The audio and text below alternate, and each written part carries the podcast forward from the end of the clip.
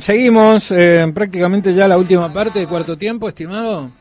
¿Sí? Así es. Quiero que se pase rápido la pandemia porque tenemos que volver al cuarto tiempo, ¿no? Está el primero, el segundo, el tercer tiempo, que es compartido, y el cuarto, que venimos y nosotros. que venga la inclusión que siempre estamos esperando.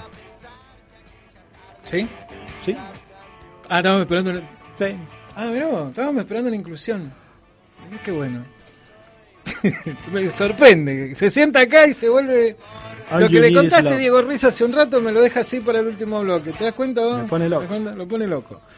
Vamos a hablar de hockey social, Germán. Pongámonos serio un ratito. Está Natalia Castro del otro lado del teléfono, a quien ya saludamos. Nati, Germán Rosales, Sergio Caballero en Radio Colón. Buen día. Buenas tardes. Buenas noches, digo. Hola.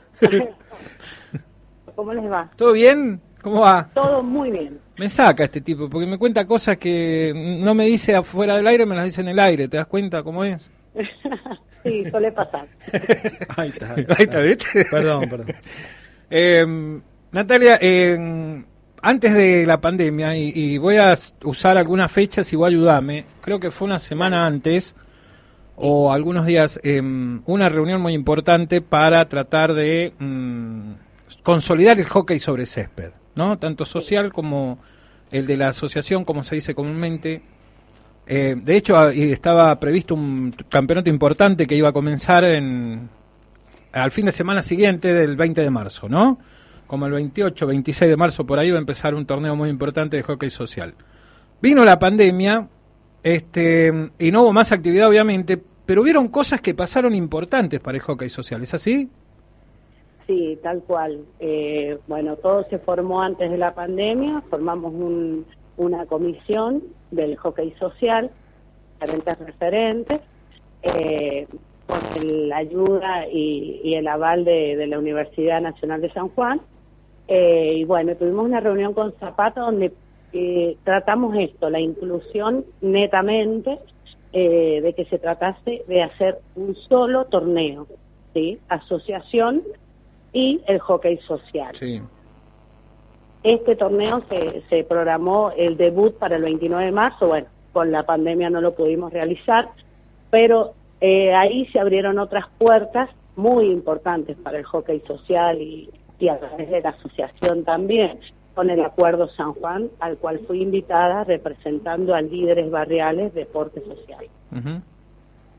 Ahí hubieron unas mm, grandes charlas, eh, muy buenos acuerdos, donde yo hice una propuesta eh, donde se abriesen lo- las grandes, los grandes clubes de la provincia para todos aquellos chicos que no tuviesen dónde entrenar una vez a la semana que se abrieran esas puertas para que tuviésemos ese ese ese mismo nivel de entrenamiento.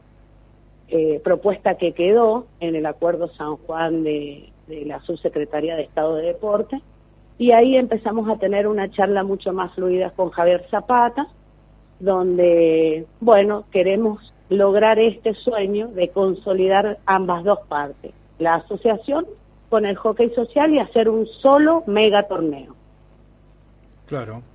Eh, que sigue muy firme. A ver, porque hablando con algunos dirigentes, esto no sé si lo han oficializado o no, porque no sé las reuniones que hay en la asociación y demás, pero sí hay muchos dirigentes eh, de los clubes que, em, bueno, están moviendo las programaciones para que haya un día donde los chicos puedan entrenar. Y haya Sí. un día también para que haya un torneo, me parece bárbaro esto, ¿no? Obviamente que ahora es a futuro, no sabemos qué fecha, pero se está trabajando en esto. Sí, se está trabajando. Nos invitaron, me llamaron de la Federación Argentina de Hockey Social, donde ya formamos parte como una liga federada. Eh, y también formo parte del Consejo Argentino de Deporte Social. eh, así que también me han, me han llamado para formar parte de la Comisión del Deporte Adaptado y Discapacidad, la única sanjuanina y chimbera, obviamente. así que muy feliz por los logros que se están llevando a cabo a través de charlas, de ponernos todo la misma camiseta y como siempre digo que todos tengamos las mismas oportunidades, los mismos derechos Claro. eh, y en esto enfocamos a la inclusión. Bueno, yo, yo hubiese dicho Chimbe- yo hubiese dicho Chimber y San Juanina, pero bueno, si vos querés está bien así. sí, sí, y un gran un gran apoyo siempre como siempre digo de del intendente de la municipalidad de Chimbas, al cual eh, siempre nos abre las puertas, las oportunidades, nos escucha, con grandes proyectos a futuro también, así que feliz por eso. Tal cual. Eh, más allá de todo esto, me parece bárbaro la, apertura que hay desde la Confederación. Si cambian las autoridades, también va a haber otro tipo de apertura hacia el hockey social.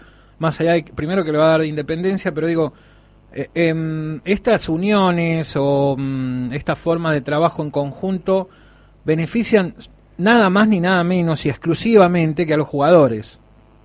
Totalmente. Digo, es importante decirlo así, con todas las letras, porque hay mucha gente que cree que se benefician los dirigentes, se benefician los clubes, los municipios. No, acá el beneficiado es el jugador o la jugadora.